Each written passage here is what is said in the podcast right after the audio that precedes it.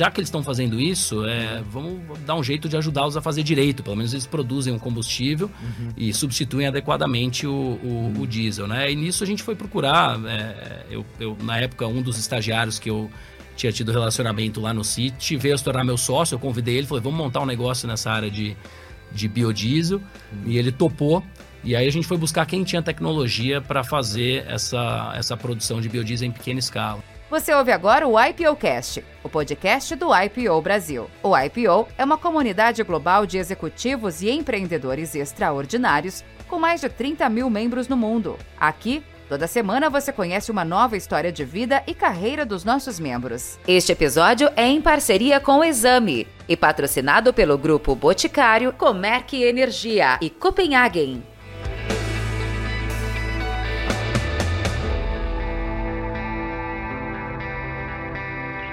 Prazer estar aqui com vocês, mais um IPO Cast, o podcast do IPO Brasil.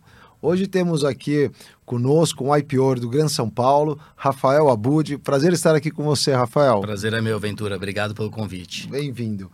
Rafael, é, formado em administração pela FAAP, com mais de 15 anos de experiência em gestão e desenvolvimento de projetos do setor de energia renovável, Atualmente é sócio e CEO da FS Fuel and Sustainability, empresa que faz parte desde a fundação em 2014, tendo liderado todas as etapas, desde a startup até a expansão, para se tornar uma das maiores empresas do Brasil na produção de etanol, produtos para nutrição animal e bioenergia, 100% a partir do milho.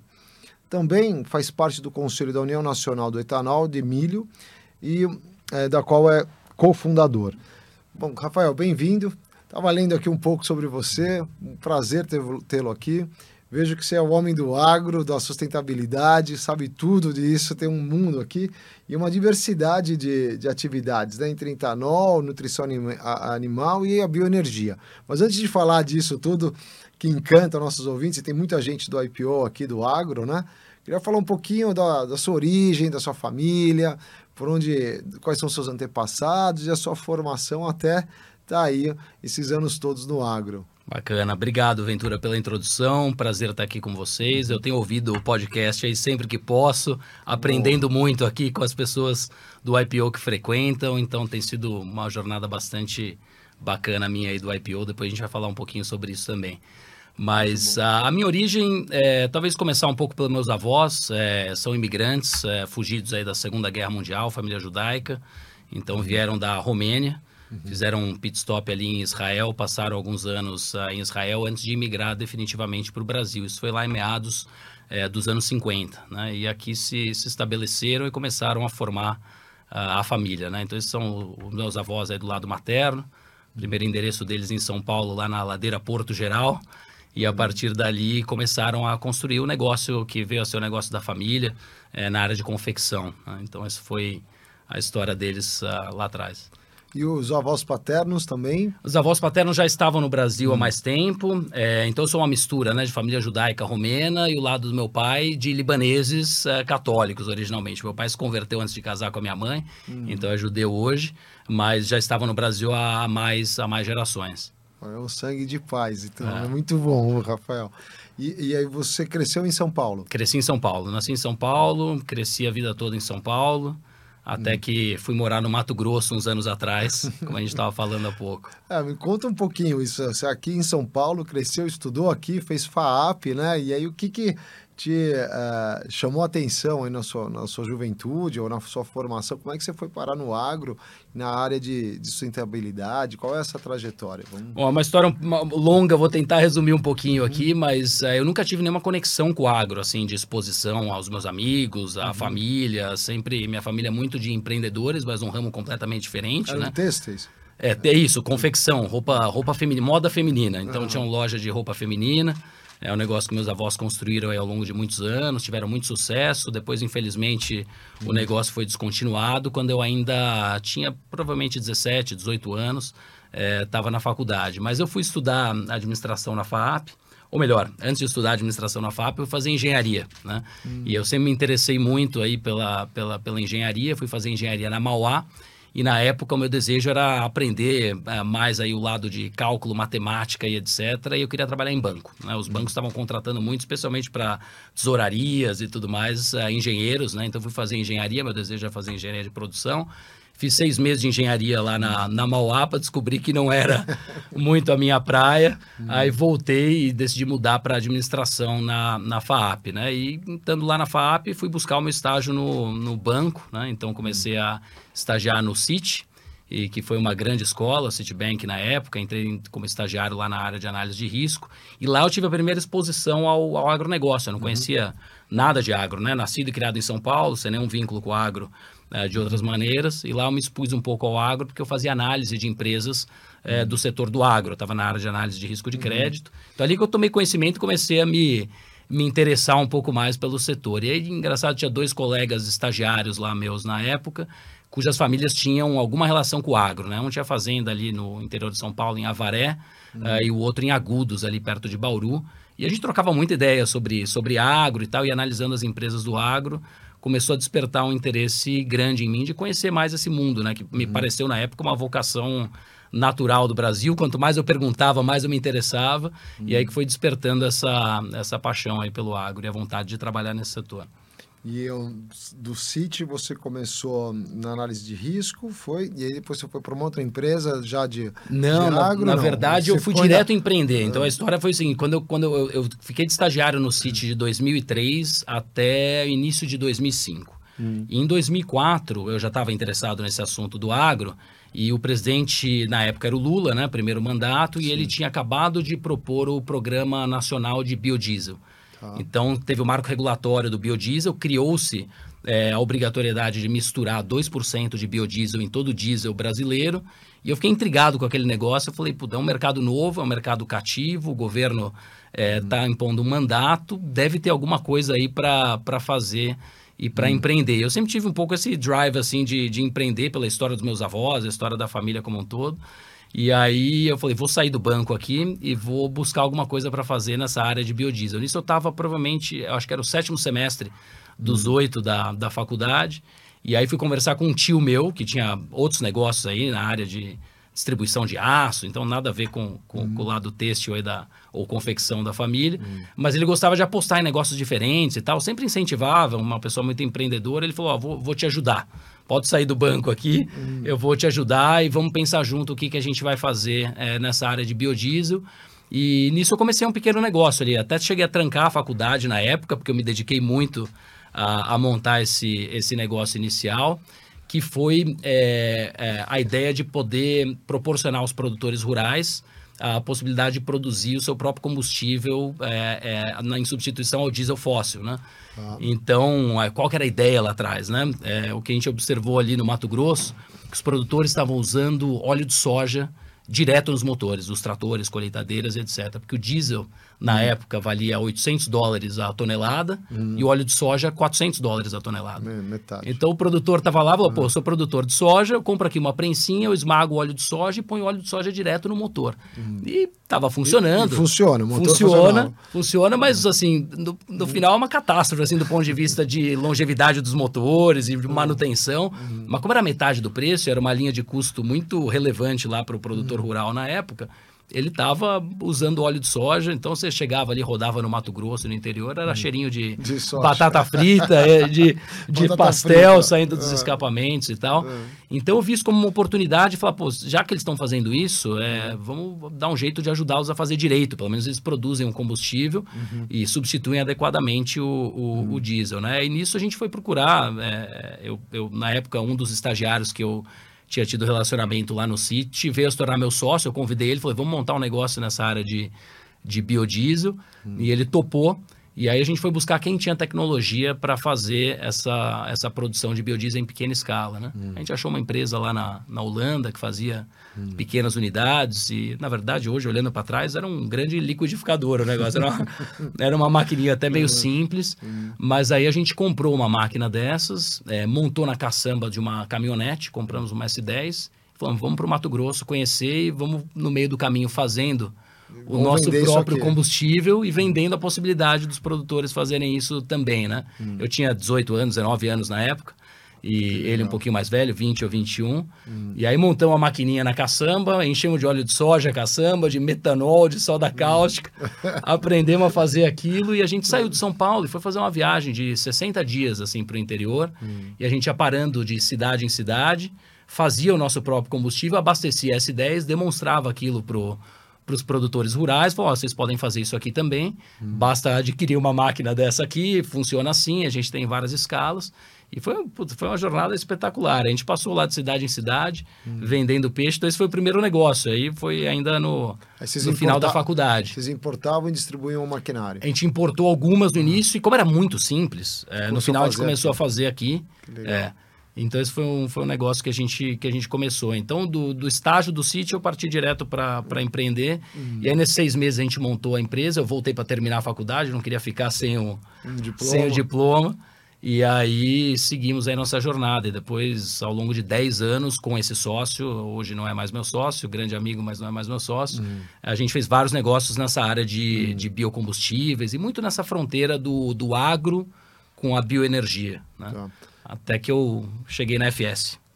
Ótimo. E, e, essa é, é interessante, né? É, essa transformação né, da energia, né? Uma nova matriz energética, né? Primeiro, você, eh, empreendedorismo na veia, né? Pegar a caminhonete e ir para lá. Uma curiosidade, ela voltou funcionando? Né? voltou, voltou funcionando. Voltou funcionando, sim. Ah, que bom. E aí, essa empresa, basicamente, você estava transformando, você vendia equipamentos de transformação, né? É. E aí você explorou ali o Mato Grosso, tudo. Depois você chegou na FS logo em sequência? Não, Não. foram ao longo desses 10 anos. Essa ah. empresa ela teve uma vida curta, assim, porque no final era uma coisa um pouco artesanal.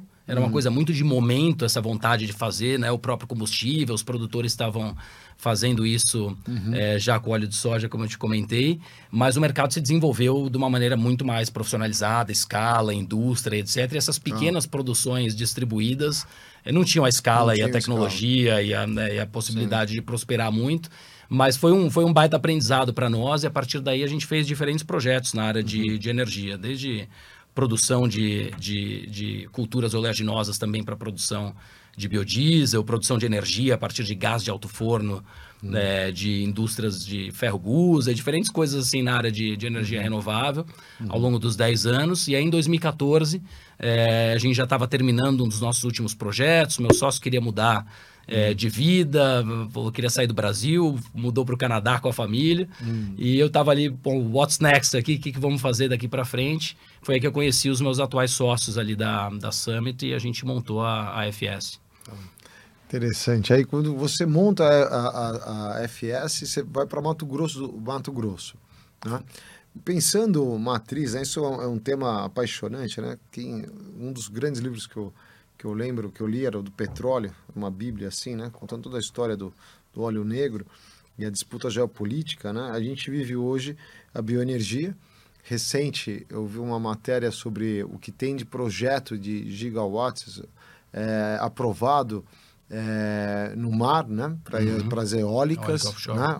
a eólica offshore é gigantesco. Você já tem a onshore, né? A offshore. Uhum. E quando você fala de bioenergia, você tem um mundo de matriz, né? É, para produção disso, né? E você passou por vários tipos de matriz, uhum. vários tipos de experiência.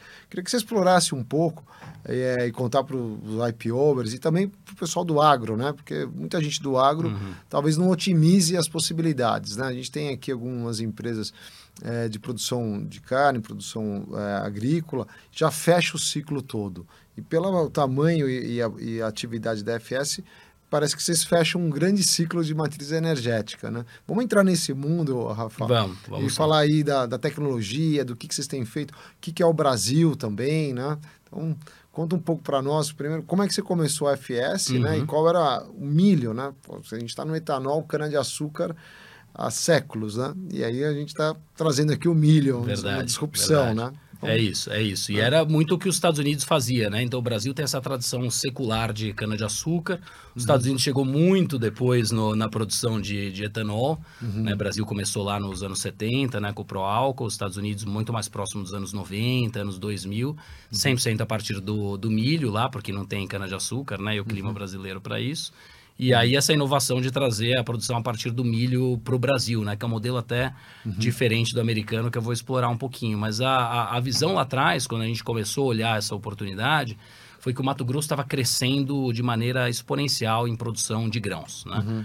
E o clima lá permite uma coisa que é muito única do Brasil, não só no Mato Grosso, no Centro-Oeste como um todo, de produzir duas safras é, no mesmo ano com chuva natural, sem irrigação, né? Uhum. Então, o produtor do Mato Grosso, ele produz uma primeira safra de soja, assim que ele colhe a soja, ele produz uma safra de milho na sequência, uhum.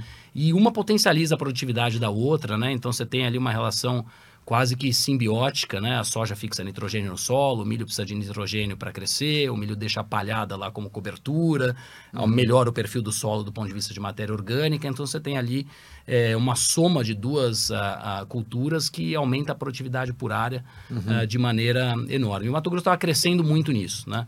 Uhum. E o Mato Grosso tem um potencial Uhum. assim enorme de continuar crescendo. E o que a gente observou é que a produção de milho tinha crescido muito nos últimos anos, um gargalo logístico enorme para tirar esse milho do Mato Grosso, que não tem mercado de consumo interno, uhum. para poder levar para os portos ou levar para os mercados consumidores é, no Brasil, né?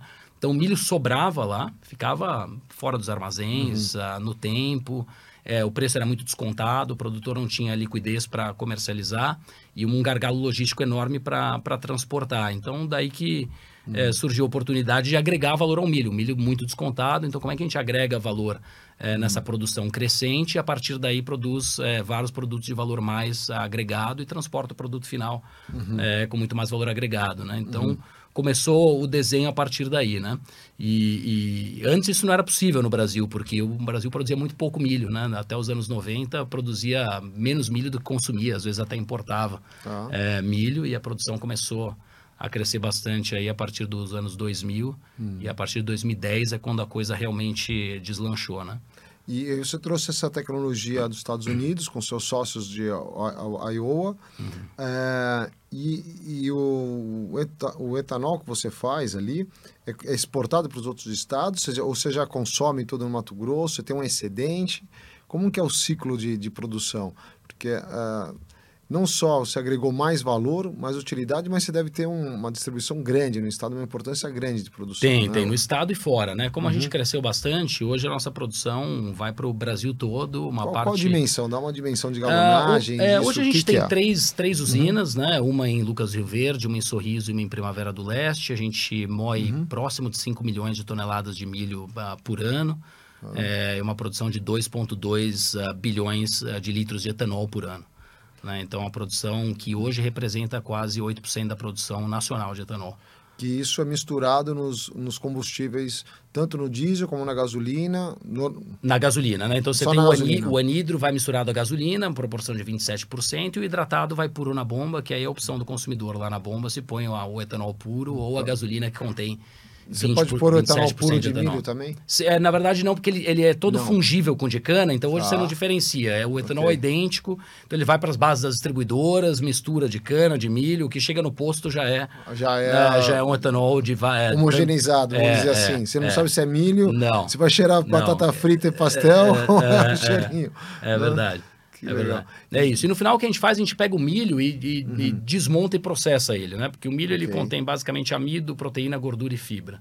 Tá. O amido vira combustível, vira etanol, uhum. através de fermentação. A proteína, a gordura e a fibra, uhum. a gente concentra e vira os produtos de nutrição animal. Né? E a gente tem uma linha que uhum. atende dietas de suínos, de aves, de bovinos, pets, tá. uh, peixes. Então, do subproduto do milho, você consegue fazer a sua nutrição animal e, e, derivar outra, outras substâncias aí. Isso, você aproveita é. tudo, viram todos os ingredientes para a ração e o ciclo é completamente fechado, não se descarta absolutamente nada, nem efluente nas usinas. Fantástico, ah, fantástico. Ah. É, a, a, nutrição é um subproduto para a nutrição, explora um pouquinho essa, é. é como você usa. Aí. É, eles são chamados de DDGs, na verdade, são os Dry Distillers Grains, então é realmente o, uhum. é, o que a gente tirou de amido, é o que sobrou ali, que é proteína, gordura e fibra.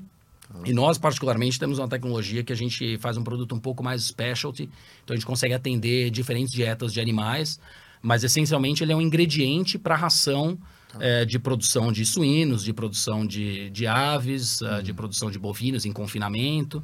Hum. E, e, também componente de ração para pet, aquacultura e diferentes dietas de animais. Você está fechando o ciclo, né? E aí ainda você tem um excedente de bioenergia ainda em algum momento disso? Temos, de energia elétrica, bioenergia hum. elétrica, a gente faz a como a gente precisa de vapor para as hum. uh, indústrias, hum. né? Então, hum. e aí diferente da cana, a cana tem o privilégio, vamos dizer assim, de vir com bagaço, né? Então você uhum. vem a cana, ela vem o açúcar, vem o bagaço, o bagaço vira energia nas caldeiras, o açúcar vai virar ou açúcar ou, ou etanol. É, o milho não. O milho a gente usa, faz esses produtos que eu comentei, para poder gerar energia para as plantas, a gente acaba tendo que plantar é, florestas. Né? Então a gente tem uma base florestal né, de florestas de eucalipto e também de bambu. E faz cavaco a partir do eucalipto hum. e do bambu queima nas caldeiras, gera o vapor que a gente precisa para rodar as plantas e energia elétrica e gera um excedente também que a gente comercializa. Pô, interessante, ah. bambu também? Bambu, bambu. É, é. mesmo? É. Essa eu não tinha ouvido falar ainda. É, bambu ah. foi um pouco de uma, ah. de uma inovação, não diria assim uma inovação nossa, mas um resgate de algo que começaram nos anos 70, hum. lá no Maranhão, no Nordeste, teve alguns experimentos que plantaram bambu até na época para fazer papel, celulose, hum. e hoje acabou sendo usado para biomassa, então a gente foi lá aprender como é que o pessoal fez, eh, pegou as mudas e começou a plantar no é uma espécie específica, é um bambu gigante? É, um... é, é, o vulgaris, bambusa hum. vulgaris, é uma espécie, é, é uma variedade específica e a gente planta como se planta eucalipto, assim, muito, okay. muito parecido, com a diferença que ele é perene, né? Hum. E ele encurta o ciclo. Então, o eucalipto, ao invés de a gente ter que esperar 6, 7 anos para uhum. cortar, o bambu a gente corta com 3 e depois a cada, a cada dois anos. Então, ele acelera a disponibilidade da biomassa. Como a gente vem crescendo a companhia num ritmo acelerado, às vezes a gente constrói a planta muito mais rápido do que a gente tem é, madeira para gerar energia. Então, uhum. o bambu ajudou a acelerar esse nosso plano uhum. de crescimento também. Uhum. Ah, imagino. E vocês hoje estão produzindo 8%, é uma potência, né, Rafa? Estão com um impacto grande no, no país. É, né? cresceu muito. E assim, você pensar qual era a situação quando a gente chegou lá para agregar o, o, o, valor no milho, né? Esse milho, como eu comentei, sem liquidez, é, sem preço, o produtor muitas vezes desestimulado a expandir o máximo potencial de produção de milho. E o governo federal tinha que colocar todos os anos, através do programa de preço mínimo, subsidiar esse milho, uhum. o frete do milho, para ele poder vir uh, para os mercados consumidores. Então, pense o contrassenso no país onde você poderia estar tá agregando muito valor com uhum. a industrialização. Na verdade, a gente estava subsidiando o frete do milho para poder dar liquidez àquele excesso. Esse milho chegava nos portos, eram exportados para países que iam usar esse milho para fazer proteína animal.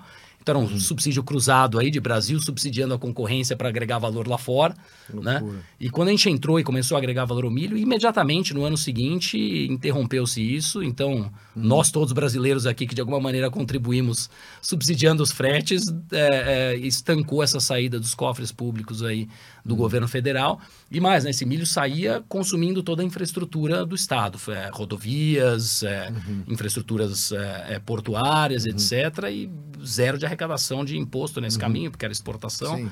E Sim. então, ao agregar valor Sim. local, a gente não só estancou a necessidade de aporte do governo federal, mas passou a gerar uma fonte é, uhum. muito grande de arrecadação para o Estado e para as comunidades ali onde a gente é, se instalou. E, e, estimular mais essa, segundo, essa segunda cultura no Estado, né? Muito mais. Talvez muito é mais. porque você consegue é, garantir ou dar isso é mais-valia ao produtor, né? É isso. E no final você gera um ciclo muito virtuoso de ah. desenvolvimento de tecnologia. Então, desde os produtores de semente, genética, né, investindo mais em genética mais avançada, ciclos mais curtos, uhum. maior produtividade, resistência uhum. de pragas, possibilitando uhum. que o produtor seja mais produtivo com relação a isso, empresas de insumos. Uhum. Você desenvolve toda uma cadeia logística em volta desse valor agregado que não existia lá uhum. antes. Né? Antes era um frete único de como é que tira esse milho do Estado. Né? Uhum. Agora, como é que movimenta etanol, como é que movimenta os vários produtos de nutrição animal, como movimenta a biomassa. É, toda a cadeia que você precisa de serviços e suporte para uma indústria dessa quando ela se instala. Uhum. Então, um ciclo ali de desenvolvimento que a gente sente no, no dia a dia ali dos municípios então, que a gente tá. Talvez tenha uma vantagem também entre a o, comparando o etanol do milho com a cana, né? Acho que isso é uma grande discussão, né? Até da produção de custo de produção, uhum. mas o milho você estoca, é estocável, né? Então você tem talvez um a sua matéria-prima ao longo é, do ano num flow muito mais equilibrado do que os ciclos da cana, né? É, Como é. é. que se compara isso? Porque tradicionalmente, é, historicamente, nós somos cana de açúcar, né? Sim. Então, qual o impacto, qual a visão de um, de um plantador de cana, né? Ou das Uhum. usinas de cana em Sim. relação à usina de milho? Eu tem, acho que- tem um contraponto nisso? Como que a, a- financeiramente também a- Uhum. a- o finance disso, né? É, eu acho que tem, tem algumas diferenças é, é, fundamentais no arranjo produtivo, né? Como você comentou. Acho que as duas são soluções ah, totalmente complementares, na verdade, e necessárias para compor a oferta de etanol no Brasil. Né? Então, como a cana muitas vezes ah, tem né, uma virada mais para o açúcar, ou uma virada mais para o etanol, é, em alguns momentos você tem uma oscilação de, de suprimento de etanol no país, ou teve, né? Então, o etanol de milho ajudou a estabilizar isso em momentos que o Brasil precisava também de, de mais etanol, né? Então, como a gente produz sempre etanol, né? A gente não opta entre produzir nutrição animal ou etanol, a gente basicamente tem uma razão fixa que a gente desmonta o milho e produz todos os produtos de maneira igual, mas a gente também produz o ano todo, né? Então, nossas plantas operam 24 por 7, 360 dias por ano. Fantástico. É, e a cana, ela depende realmente da, da possibilidade da safra, né? Porque a, a cana você tem que colher, moer e processar ali num, num espaço Um de tempo, tempo. 24 horas, 48 horas, né? E Hum. o milho, ele estoca muito bem ao Uhum. longo de um ano. Tanto que o milho é colhido muito concentrado, né? Em junho, julho e agosto, no Mato Grosso, e a gente opera o ano inteiro é, a partir de, de estoques, né? Uhum. Mas são, são soluções muito complementares. Eu acho que a oferta toda adicional de etanol que aconteceu nos últimos anos eh, veio quase que toda do, Hum. do advento da indústria de etanol de milho, eh, complementando essa transição toda que o Brasil continua fazendo do fóssil para o renovável. E o etanol é um grande, grande vetor disso. Falando um pouco de renovável aí, do, do vetor de energia, né? É, dá um, um panorama aqui para os nossos ouvintes, aqui, os IPOs do agro também. É, o trend é o milho é, equiparar e crescer mais com a cana. é, na região, pensando no Brasil, né? No plantio Brasil, nessas safrinhas, né? O soja está espalhado. Uhum. Talvez o milho não tanto, onde está a soja está, está, está o milho, mas onde está o canavial não está o milho. Né? Você acha que essa vai ter um overlap ou uma conquista de mais áreas de milho? Eu, eu acho que a maior expansão do milho vai continuar Uhum. vindo do centro-oeste brasileiro, que é onde você consegue fazer duas safras e onde você ainda tem muita área para intensificar a agricultura. Eu estou falando isso sem converter Uhum. áreas de florestas nem nada. Né? Eu Vou te dar um exemplo do, do Mato Grosso. Mato Grosso tem 90 milhões de hectares de território. Uhum. Desses 90, 12 são produzidos com grãos. Então é uma fração muito pequena do território Uhum. do Mato Grosso. Esses 12 são de soja. Né?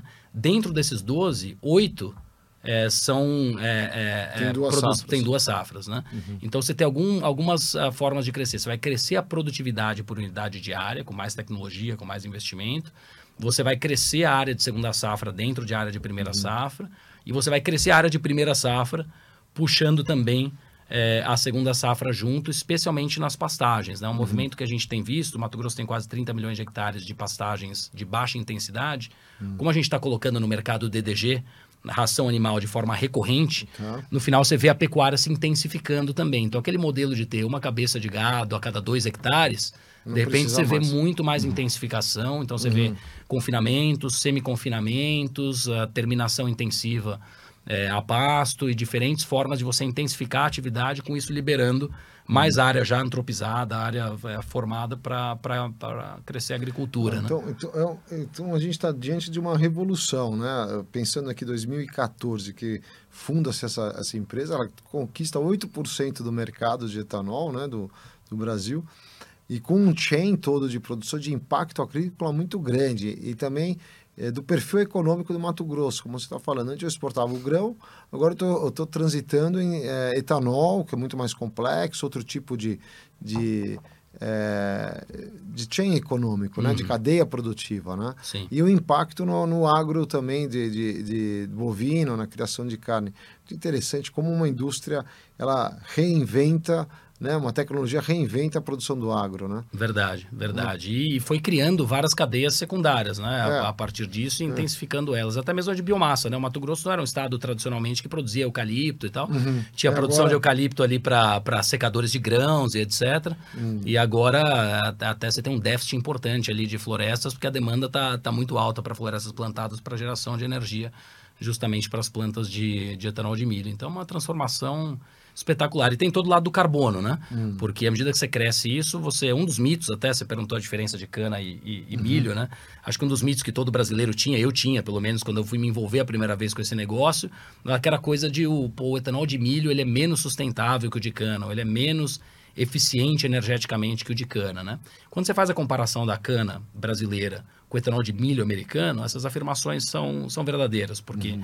lá a indústria de etanol de milho ela usa gás natural como fonte de energia para as usinas para poder produzir o etanol. Então, você está usando um combustível fóssil uhum. para fazer um combustível renovável. Ainda assim, no todo, você reduz a pegada de carbono em relação à gasolina, mas esse delta é menor. Né? Quando você vê o modelo de produção brasileira, que é milho de segunda safra, com uso mais racional de insumos, com plantio direto, menos emissões no campo, e também o uso da biomassa como fonte de energia, você vê que a gente está ali é, mais ou menos no mesmo patamar da cana e, em linhas gerais, até mais eficiente que a cana em pegada de, de carbono, né?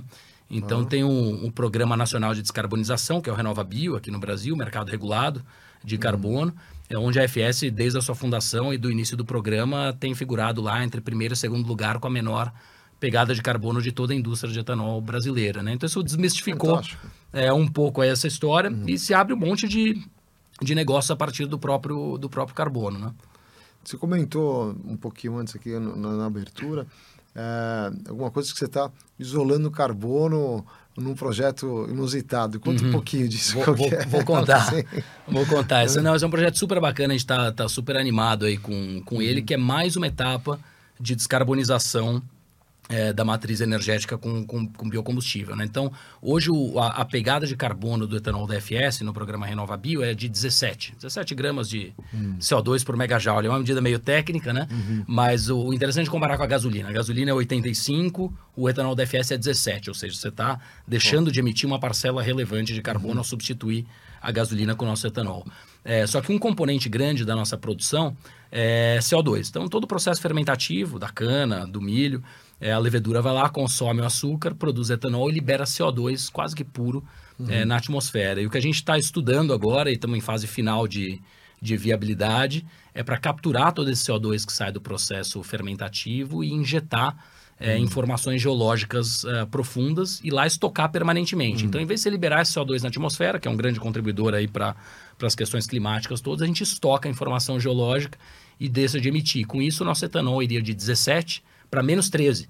Então, efetivamente, é um etanol que, em base líquida, remove uhum. é, carbono da atmosfera. Então, a gente está tá super animado, a gente está... É, é, explorar, é quase que explorar petróleo ao contrário, Ventura, porque no final o petróleo você está tirando o carbono lá, né, de formações profundas há milhões de anos, a gente, na verdade, está tá, devolvendo... Tá devolvendo ali estocando. E a gente está perfurando nosso primeiro poço agora, lá em uhum. Lucas do Rio Verde. Lá em Lucas é, mesmo. É. E vai a 1.800 metros de profundidade. 1.800 metros de profundidade. quilômetros. É, e ali a gente vai coletar algumas amostras de rocha para validar essa etapa, a etapa final de validação uh, geológica, se é viável ou não, hum. é, injetar ali. E sendo viável, a gente vai passar a injetar na planta de Lucas quase 500 mil toneladas de CO2 puro por ano, que deixa de ir para a atmosfera, fica estocado.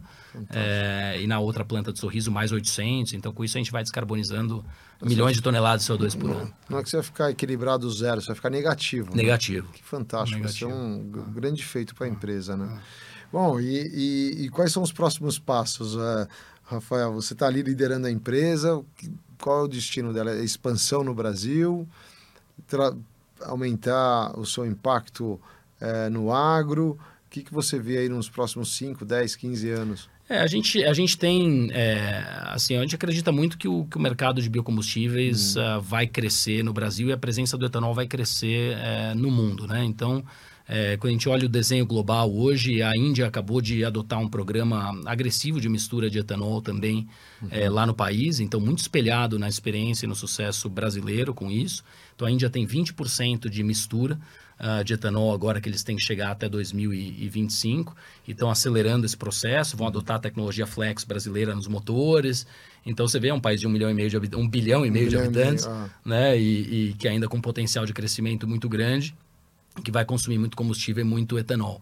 E a gente vê outros países, no Caribe, outros países na América do Sul, é, Europa consome um pouco de etanol, Estados Unidos já é um player muito relevante no etanol, então a gente vê que o etanol é, vai ocupando um espaço é, cada vez mais relevante no mundo, como combustível final para veículos de passeio, mas ele também vai ser um produto intermediário para outros combustíveis. Né? Então, hoje tem um mercado grande se abrindo para biocombustível de aviação, etanol é uma das soluções, né? como produto que se usa para produzir o SAF, que é o biocombustível de aviação, então é um mercado global enorme. Vocês já entraram nessa. A gente está começando, a gente está uhum. começando, se preparando para sermos fornecedores de etanol para potenciais produtores de SAF, mas também com um projeto nosso lá nos Estados Unidos, né, do grupo, uhum. de produzir SAF a partir do etanol lá, no, lá nos uhum. Estados Unidos.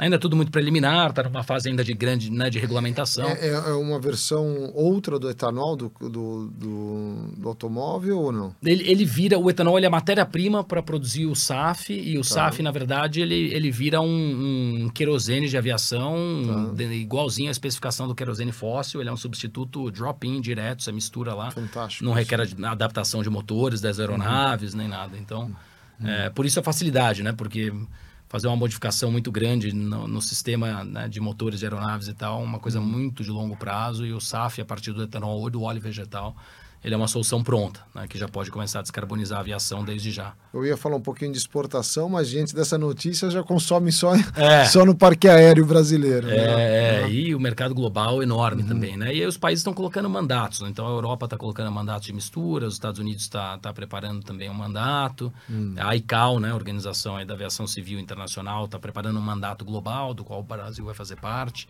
Uhum. Então, aos poucos, uh, tentando descarbonizar a cadeia, a, combustível de aviação hum. é, através do. Então, o, o futuro é produzir mais toneladas, ma, produzir mais e, e, consumir internamente mesmo no Brasil. Né? É, acho que isso. E a gente, a gente exporta um pouco, né? Então hum. tem esse mercado uh, de hum. fora.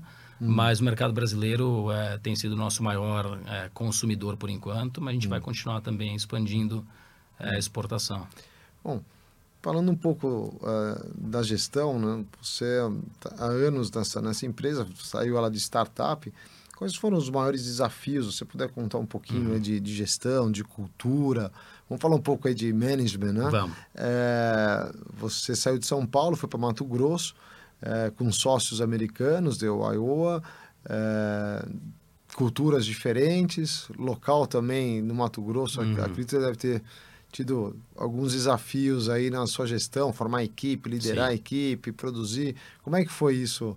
E, e, e estar numa, numa cidade menor também, né? Culturalmente, uhum. sempre em São Paulo, para uma cidade, com a esposa e família. Foi uma, foi uma mudança importante, Ventura. Eu que né, nasci e cresci em São Paulo, mas eu sempre tive um pouco esse espírito aventureiro, né? Já tinha é, rodado o Brasil inteiro, eu sempre fui muito curioso, né? Então, no final, quando eu me interessava por alguma coisa, eu, eu, eu, eu me interessa, eu quero ir lá ver, né? Uhum. Então, quando eu cheguei a, a mudar lá para Lucas do Rio Verde, eu já tinha estado lá nessa história do, da maquininha do biodiesel que eu vendia, uhum. tinha sido um dos meus destinos uhum. naquela viagem uhum. de carro lá em 2005. Uhum. Então, eu já conhecia boa parte do Mato Grosso, tinha rodado todo o interior do Brasil. Então, eu gosto de estar lá vendo, conhecendo e entendendo as diferentes culturas, a forma que o pessoal pensa e por que, que os mercados né, e, e as uhum. cadeias se desenvolvem da forma que elas se desenvolvem. Mas é, a FS foi uma grande startup, né? Então, no final das contas, a gente trouxe muita gente muito rápido para começar, porque era uma indústria que estava nascendo, é, e de culturas diferentes, de companhias diferentes. Então, é, teve um desafio grande assim de conciliar a cultura americana é, de negócio com a cultura brasileira e com o caldeirão de culturas daquela população que estava chegando de diferentes empresas inteiro, do é. Brasil todo. É, então esse foi um, foi um desafio bacana, né? Mas eu acho que a união principal assim de, de culturas e, e, e é incrível porque é, a cultura americana ali de Iowa, daquela região ali do, do Midwest, ela é incrivelmente semelhante à cultura empresarial do Mato Grosso, assim. Então Iowa hum. é quase que um espelho do, do Mato Grosso, assim, em termos de ser um estado de grande produção agrícola, hum. é, cadeias produtivas meio semelhantes.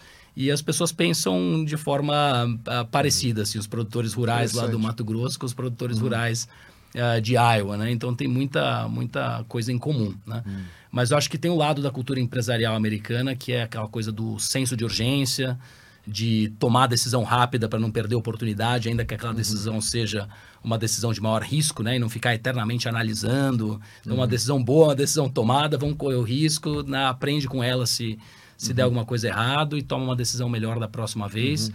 E sempre querendo, assim, acelerar, né? Acelerar, vamos fazer isso, vamos fazer rápido, vamos crescer, a oportunidade está aqui. É, então, esse lado foi, foi bacana, que sempre nos incentivou a, a, a colocar a FS em numa rota de crescimento rápido. E o lado brasileiro, que eu diria que é um lado, assim, mais de criatividade, flexibilidade, essas soluções dentro da diversidade, né? O americano é mais by the book, mais quadrado nesse aspecto. E acho que a combinação das duas coisas foi muito muito poderosa para nós, né? Uhum. Mas uh, foi, foi um desafio assim bastante enriquecedor a gente construir a cultura do que é a união disso tudo e construir a coisa com a cara da, da FS, né? E acho que a gente ancorou muito nesse tema de o papel da companhia na uhum. transição energética, na sustentabilidade, esse propósito uh, de colaborar com esse processo, né? Então acho que todo mundo encontrou uma união uh, nesse, nesse propósito. Hoje são, são quantos colaboradores? São mil colaboradores, mais ou menos. Né? Um pouquinho, um pouquinho mais, um pouquinho menos. Então, assim, eu diria até que é incrivelmente enxuta a operação. Uhum. São três unidades industriais grandes, né? Uhum. É, mais o corporativo. Então, é uma operação, para o tamanho que ela tem, até relativamente é, enxuta. É de... bem eficiente, né? Ah, de, ah, né? E você não produz milho, né? Você absorve de toda a produção local, né? Isso, então, isso. Você movimenta, gente... tem um impacto grande no, nos produtores. Né? É, hoje a gente origina milho de mais de 2 milhões de hectares, né? Uau. Não de 100% da produção desses 2 milhões. Normalmente o nosso share de compra de um produtor é no máximo 30%, 35% da produção dele. Uhum. Então a gente, na verdade, se conecta com, com muita área de Centro-Oeste, é sempre Centro-Oeste ali. Tudo no, no, no, entorno das plantas. Entorno então, das plantas. raramente a gente origina milho num raio maior de 200 quilômetros das unidades. Então, tá. eles têm uma tá. produção realmente muito, muito concentrada, né, é, de milho. Muito concentrado. Ah, muito fantástico ouvir. Ah, e esse tema, ele, ele encanta, porque é, é energia limpa, energia sustentável, uma energia que é para gerações da frente, né? Estava falando um pouco de eólica também, uhum. a solar também, né? O Brasil, como é que você vê a, a posição do Brasil nessas matrizes energéticas, né? É, comparado com os outros mundos. Você falou um pouco da, da Índia, os Estados Unidos é recente, dois, uhum. de 1900, 2000, né? O, o, etanol lá. É, Índia começando a entrar agora. Você acha que o Brasil ele é um precursor e um estimulador e a nossa matriz está muito bem, está green, está boa? Sim. Sim, eu, eu acho que o Brasil, na verdade, é um, é um exemplo já há muito tempo, né? Porque o, o país com a dimensão que tem, com a população que tem, né? Um país muito grande, uhum. que já tem uma energia, uma, uma matriz energética renovável consolidada há muito tempo, né? Então, uhum. desde a parte é, de hidrelétricas e depois avançando é, para a própria biomassa, né? O setor todo sucroalcooleiro, que está uhum. instalado há muito tempo no país, é um grande contribuidor da energia através da, da, uhum. da do bagaço de cana-de-açúcar. Então, você tem uma matriz é, muito limpa no Brasil e acho que coloca o Brasil numa posição muito privilegiada é, para ser um grande fornecedor de produtos industrializados a partir de uma energia limpa e que vai atender uma demanda global é, de uhum. produtos mais descarbonizados. Né? O desafio que o Brasil tem, eu acho que é, é, é conseguir remover as barreiras é, para acessar uhum. esses mercados e conseguir demonstrar que é capaz de fazer isso com sustentabilidade, sem desmatamento ilegal uhum. e com responsabilidade ao longo da cadeia toda de produção, porque uhum. o potencial está aí. Terra nós temos, clima nós temos, tecnologia, se não temos, temos uma capacidade muito grande de adotá-la rapidamente. O Brasil adota a tecnologia americana no agro com uma facilidade enorme, implementa numa escala muito grande, uhum. É, com eficiência, e na energia é, não é diferente. Né? Então o Brasil tem, tem uma posição ah. muito privilegiada para ser um grande player aí, não só é, de energia, mas dos produtos uh, feitos a partir da energia limpa. É fantástico, é um orgulho, né? Ter o país. A gente sofreu aí nos últimos anos o agro, né? Essas campanhas todas de é, Amazônia, etc. Tal talvez isso seja muito mais um real estate business ali do que o agroprodutor, né? O agroprodutor e olhar a nossa matriz é um, talvez é um dos países mais green, se não for o mais green do mundo, né? De Sem matriz dúvida. limpa, né? Sem dúvida. E isso é um orgulho para os empreendedores, como você, o pessoal do agro.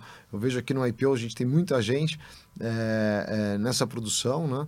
E, e, e, é uma produção que enriquece, né? Uhum. O agro cresceu na participação do PIB brasileiro, está relevante. Sim. Né? É, a indústria também tem que voltar a ter esse papel relevante, mas é um orgulho para nós, né, brasileiros, ter essa, essa diversidade, né? Eólica, solar, hidráulica, bio, bioenergia, né? Uhum. Hídrica, hidráulica não hídrica, sim, né? Sim, sim, hidráulica, é. Né? É, hídrica, né? Muito legal. Agora, vamos falar um pouquinho do IPO, uh, eh, Rafa. Você entrou, está no Gran São Paulo, uhum. veio de Mato Grosso, pra, agora está aqui em São Paulo novamente, é. né? É. Acredito que deve estar tá indo na ponte aérea, indo e voltando. Sim, sim. Né? É, conta um pouquinho aqui para nós, é, quando você entrou, qual a importância do IPO, como você está na organização? Legal, eu entrei ah. faz acho que um pouco mais de três anos, então sou, uhum. sou meio recente assim, eu uhum. vejo né, muita gente há muito tempo aí no, no IPO, mas tem sido, tem sido muito bom para mim, Ventura. Assim, é, eu é, fui, entrei por indicação de um amigo, me, me vendeu peixe, contou um pouquinho como é que era. E eu fiquei animado ali. Acho que levou um tempinho para eu, eu encaixar, entrar num fórum e etc. E eu, eu vou te dizer que eu não sou um heavy user assim do IPO de tantas possibilidades Sim. que a organização oferece, mas eu tenho tentado me envolver é, uhum. o máximo que eu posso e, e tem sido uma experiência muito, muito gratificante. E o, e o fórum em especial é, é, tem sido algo que tem me ajudado é, de várias maneiras, assim, que eu nunca, nunca, nunca tinha experimentado antes. Então, é, tô, tô muito satisfeito de participar do IPO, fazendo muitos amigos, muitas conexões, é, experiências novas, então tem sido muito bacana. Você tem filhos, Rafael? Eu tenho, eu tenho três uhum. filhos, é, um, na verdade, meu enteado de 20 anos, mas que uhum. é, conheci quando ele tinha 11, da minha esposa é, atual, então é meu filho de criação e, uhum. e, dois menores com a minha esposa. Um tem três anos uh, e uma menina de um ano. Ah, pai novo, então, parabéns. É, obrigado, obrigado. Então eu tenho de 20, a, de 20 anos de idade a um ano de idade. Ah, Já peguei legal. quase todas as fases aí. É, tem sido muito bacana. É, o IPO para os youngers é muito importante. Eu tenho dois um de 16 e 18, e eles usam bastante, serve bem de mentoring, de ajuda, inspiração, é muito legal, é uma organização boa. Eu tenho incentivado o Gabriel, que é o mais velho, a, a se envolver mais e tal, ele tem participado de algumas coisas, eu estou sempre é. empurrando aí, que acho que tem muita coisa bacana. É, e ele. tem as universities também, Sim. as viagens fora, sabe, colocar uhum. ele no global, no Younger Global, isso, isso tem uma conexão e, e isso abre e, e também programas de estágio entre empresas, bem bacana para os jovens, uhum. bem legal. Para nós também, né? a gente se Sim. diverte bastante, né? Nós. Mas olha, Rafa, eu, a gente está chegando aqui já no nosso, no nosso finalmente. Eu, geralmente a gente apresentei aqui pela curadoria do, do ANI é, um livro, eu vou dar a opção para você escolher Opa, aqui. Ó. Tem a inovação, é, o do Chris. Eu não sei qual você gosta mais, e Lei de, Lei de Potência. Isso aqui é um livro de investimento do, do Capital de Risco da Califórnia, conta a história. E aqui é, é sobre inovação uma cultura de inovação. Eu deixo à vontade para você fazer a sua escolha oh, aqui. Eu me interessei pelos dois, Aventura, mas eu, eu, eu, vou pegar o Lei de Potência, então. então ótimo. E aí eu fico com outro gravado na mente aqui para comprar depois. Quando você terminar esse, aí a gente te manda esse aqui, Pô, Rafa. Obrigado, obrigado. Não, foi um prazer enorme bater esse papo aí, participar. Uhum. Obrigado mais uma vez pelo convite. Nós que agradecemos você contar a história da FS, da biomassa, da boa energia, da, da, da, sua carreira profissional e a paixão por esse setor, né? Desde a isso aqui vai ficar registrado aqui nos anais da, da picape indo lá para Mato Grosso e voltando com ela. Isso aí, melhor marketing, produção é. em loco e aventura, é, né? Foi uma grande aventura. Ah, que legal. Começou lá. Um grande prazer Obrigado, estar com você aqui. Viu? Prazer é meu. Prazer Obrigado. nosso. Não deixe de escutar os outros episódios do YPO Cast, disponível em todas as plataformas de streaming.